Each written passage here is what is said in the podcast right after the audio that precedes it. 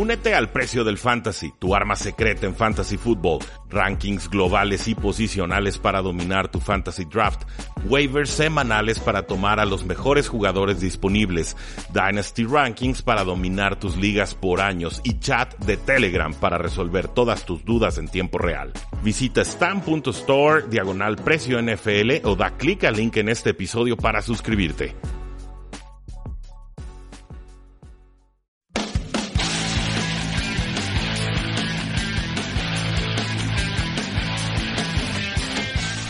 Saludos a todos y bienvenidos a un programa más de Tres y Fuera, donde la NFL no termina y nosotros tampoco. Mi nombre es Rudy Jacinto y el día de hoy vamos a platicar sobre los 10 mejores tackles ofensivos que presenta este NFL Draft 2019. Es una posición importante, una posición delicada por cómo se tiene que proteger a los mariscales de campo en la NFL moderna y me parece que esta clase se presta para ser muy talentosa en las partes altas o en las rondas altas del draft y que eh, va bajando de calidad de forma muy precipitada, muy acelerada. Entonces, si su equipo favorito necesita un tackle ofensivo, creo que lo más aconsejable es que lo tomen en primera o a más tardar en segunda ronda. Como eh, podríamos describir quizás al mejor tackle ofensivo en toda esta clase? Pues bueno, yo lo escribiría como Jawan Taylor, un jugador de la Universidad de Florida, 6'5, 334 libras, 21 años, posible top 5, aunque empieza a sonar por ahí en el pick 6, pick 7, sobre todo con los Jacksonville Jaguars, pero seguramente no saldrá del top 10 global de este draft. Lance Erline de NFL Media lo compara con el tackle Vernon Carey, que tuvo ocho años bastante completos con los Delfines de Miami, bastante eh, bien realizados. No era un jugador de élite, pero sí un titular bastante confiable. Lo escribe como un jugador ancho, un jugador poderoso con brazos largos y que además mueve mucho sus pies para garantizar o asegurar ese bloqueo contra los rivales. El problema con eh, Taylor, bueno, es, que tiene eh, detalles de peso, 344 libras en algún momento, entonces tiene que estar vigilando o monitoreando constantemente su peso, pero quien sea que lo seleccione, ah, seguramente lo hará para que se convierta en titular desde la semana 1 de esta temporada. Stephen Miller de SB Nation cree que Jawan Taylor sería una mejora para casi todos los equipos eh, de la NFL en la posición de tackle derecho. Dice que es un jugador que explota, que tiene buen movimiento de caderas y que compite a lo largo de todo el encuentro. Entonces pareciera ser el jugador número uno, Jawan Taylor de la Universidad de Florida. En la posición número 2 tenemos al tackle Cody Ford, un jugador de la Universidad de Oklahoma, 6'4, 346 libras, 22 años. Lance Erline lo compara con eh, Brandon Brooks, el liniero ofensivo que todavía está con las Águilas de Filadelfia. Lo describe como una especie de combinación extraña por sus cualidades físicas y atléticas, eh, que los equipos de la NFL se van a enamorar de su potencial. Eh, fue uno de los mejores jugadores en toda la, NCAA. obviamente, pues quizás el mejor liniero ofensivo de Oklahoma, que fue la mejor ofensiva la temporada pasada, pues definitivamente sube su caché para este draft. Eh, pareciera que su valor está entre las rondas 10 y la ronda 20-25, pero He visto mock drafts en los que sí es tomado en el pick número 10, número 11, número 12. Eh, tenemos con Lance Erline de NFL.com que lo ve más bien como un guardia, no tanto como un tackle eh, ofensivo. Sí, tiene las medidas suficientes, pareciera el mínimo indispensable. Decíamos, pues tiene 6'4, eh, 646 libras, es justito, digamos, para la posición de tackle ofensivo. Y yo preferiría probarlo en esa posición. No, no, entiendo la prisa que tienen algunos analistas por estar moviendo a los jugadores de inmediato sin antes probarlos en una posición de mayor valor. Pero, pues bueno, parece que Lance lo ve como un guardia. Yo le daría todavía oportunidad como un tackle ofensivo. Y Dane Brugler de The Athletic lo critica por desarrollar malos hábitos en la NCAA. Lo critica por ciertos hábitos que él caracteriza como eh, perezosos, como que echaba la flojera eh, al saberse superior y estar en una ofensiva tan poderosa. Eh, sin embargo, le da un cumplido también, dice, es como un oso eh, gris, un grizzly bear con hombreras, un jugador que tiene pies coordinados para su tamaño, que tiene energía, que es consciente de dónde está parado en el campo y que puede jugar tanto de tackle como de guardia. Está en una gran ofensiva, tuvo un gran año y en líneas generales creo que él se va a estar peleando esa titularidad o ese puesto número uno entre los tackles ofensivos con Jawan Taylor.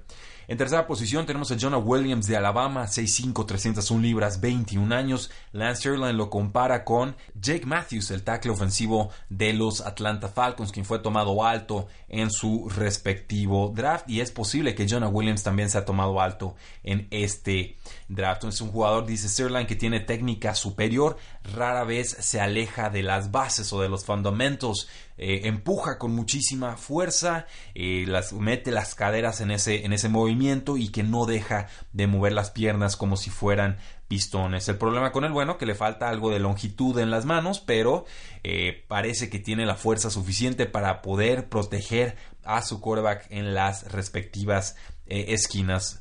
Pareciera que está garantizada su selección en primera ronda, pero eh, también puede haber equipos que por la longitud de las manos lo consideren como guardia en lugar de como tackle. Y si es así, pues bueno, entonces probablemente será seleccionado más tarde que si fuera considerado un tackle.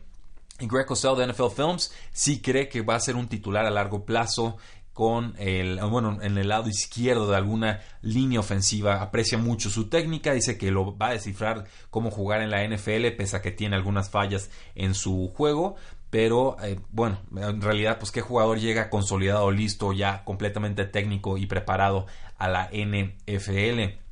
Matt Miller de Bleacher Report dice que incluso lo podría poner de centro y que probablemente jugaría como un All Pro en esa posición. Entonces, como podrán ver, a algunos les gusta como tackle, a otros como guardia, a otros como centro, pero el común denominador es que a los analistas les gusta John Williams de Alabama, quien tenemos en la tercera posición.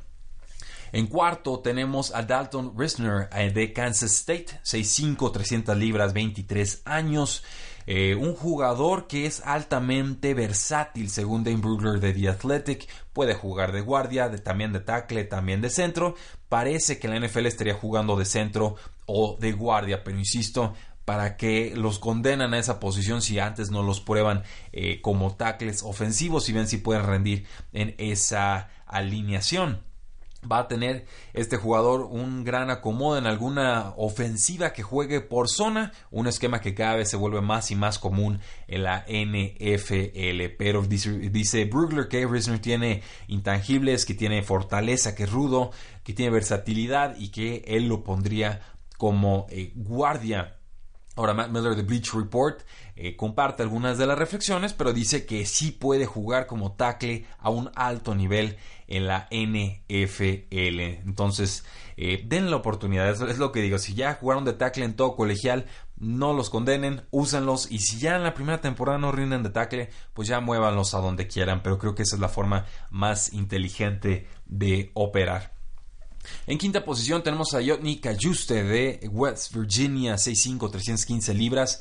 Y pues es un jugador que Lance Sterling de NFL Media compara con German Bushrod de los Santos de Nuevo Orleans. Cree Sterling que tiene las cualidades necesarias y también el talento, pero su problema es que no se dobla bien de la parte inferior del cuerpo, le falta doblar esas rodillas y eso pues provoca que tenga inconsistencias tanto con el balance en el juego terrestre como en el juego aéreo, en el juego de pase. Eh, Cayuste le fue muy bien en la prueba del bench press, tuvo 32 repeticiones, recuerden que es un press de pecho con 225 libras, pudo levantarlas en 32 ocasiones, pero tuvo una lesión, se está recuperando de una cirugía eh, por una ruptura de cuadríceps, el, el músculo del cuadríceps pues se lastimó esto en unas prácticas privadas para equipos de la NFL y hace más complicada su evaluación, por supuesto. Parecía que Cayuste sería seleccionado en segunda ronda. Con esta lesión, eh, pues va a estar fuera tres meses y no sabemos si le puede restar valor en el draft. En sexta posición tenemos un jugador que me gusta mucho, muchísimo, debería tenerlo más alto, pero bueno, lo vamos a dejar ahorita en la posición número 6. Eh, Andrew Dillard de Washington State, 6'5, 306 libras. Lance Sterling de NFL Media lo compara con Eugene Monroe. Y pues bueno, es un jugador que tuvo un fantástico scouting combine en las pruebas de Spark, o en digamos en la fórmula Spark, pues percentil 96, lo cual es brutalmente altísimo. Sterling dice que tiene pies extraordinarios, que sería una mejor atlética instantánea para cualquier equipo que lo ponga en el costado eh, izquierdo. Parece que en los mock drafts empieza a aparecer en la primera ronda, algunos lo han puesto incluso en la posición número 10 global, pero eh, condiciones atléticas formidables y además muy buena trayectoria colegial me dan la receta de un jugador que es muy muy talentoso y que debería ser tomado alto en este draft. Además corrió las 40 yardas en 4.96 segundos, uno de apenas eh, cuatro linieros ofensivos que corrieron las 40 yardas en menos de 5 segundos. Si tienen curiosidad, los otros fueron er-, Eric McCoy, Chris Lindstrom y Garrett Bradbury, que ya los irán conociendo en futuros episodios de 3 y fuera. De hecho, el único jugador que corrió por debajo de 4.97 segundos en la prueba de 40 yardas y además tuvo menos de 4.41 segundos en el short shuttle, que es una prueba de agilidad, pesando más de 314 libras, entonces muy buena velocidad en línea recta, muy buen tiempo en agilidad eh, lateral y además pesando 314 libras desde el 2005 es Nate Solder quien obviamente ganó un Super Bowl hace algunas temporadas y fue seleccionado como 17 global en el draft del 2000 se vio bien además en sus pruebas del Pro Day, sus pruebas de, la posición específica, no tanto ya las pruebas atléticas. Entonces, eh, ¿qué más quieren? Tiene muy buena condición física, tiene gran producción colegial, se ve bien, o sea, literalmente tus ojos te dicen que el jugador está haciendo buen trabajo. Yo creo que Andrew Dillard es un sleeper en la posición y vayan anotando el nombre porque pronostico que tendrá una buena carrera en la NFL. En séptima posición, eh, David Edwards de Wisconsin, 6'7", 319 libras. Lance Erlang de NFL Media lo compara con eh, Roderick Johnson, un jugador intrigante David Edwards. ¿Por qué? Porque pasó primero de coreback a ala cerrada y después pasó de ala cerrada a la posición de tackle. Se esperaba que le fuera bien en el Scouting Combine, pero desafortunadamente tuvo un percentil 12 en, las pruebas o en la fórmula combinada de Spark y esto hace muy muy complicada la evaluación porque en la cinta de juego sí cumple, o sea, se ve que se está adaptando a la posición, aunque pasa de coreback a la cerrada y luego a, a, tackle, pues sí, muestra cualidades para pertenecer en esa posición de tackle. Sin embargo, eh, la duda va a ser si tiene el físico suficiente para competir contra profesionales en la NFL. Aquí creo que ya estamos hablando de jugadores que serán tomados de cuarta ronda en adelante.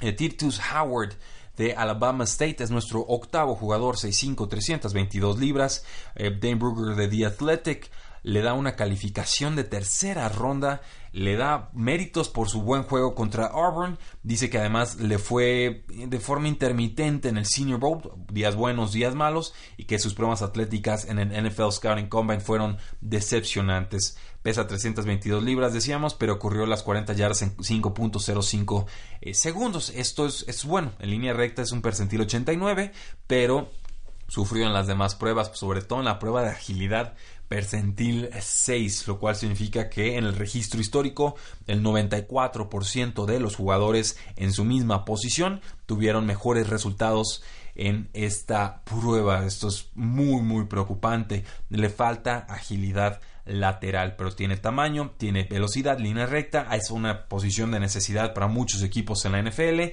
Es probable, posible que algún equipo se enamore de él en la tercera ronda. Por ejemplo, los Saints ya programaron una visita o una eh, reunión con él.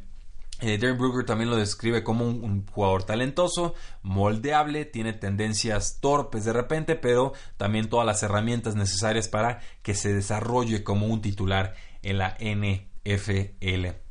En novena posición tenemos a Chuma Edoga de USC, un gran programa 6'4, 295 libras, 21 años. Lance Sherline lo compara con el tackle de los Jets, Kelvin Beecham.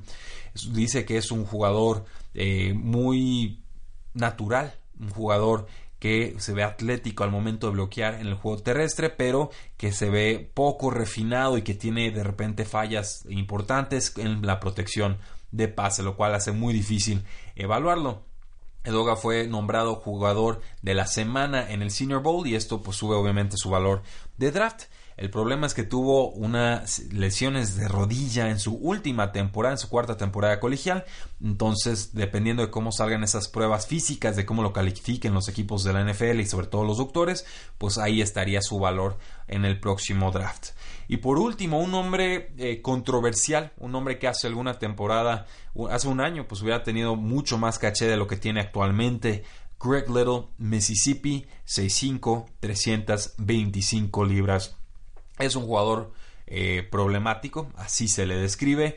Tuvo pruebas atléticas de percentil 30, o sea, 70% de los jugadores en el registro histórico tuvieron mejores resultados en el NFL Scouting Combine. No es una buena calificación, no es lo peor que le pudo haber pasado.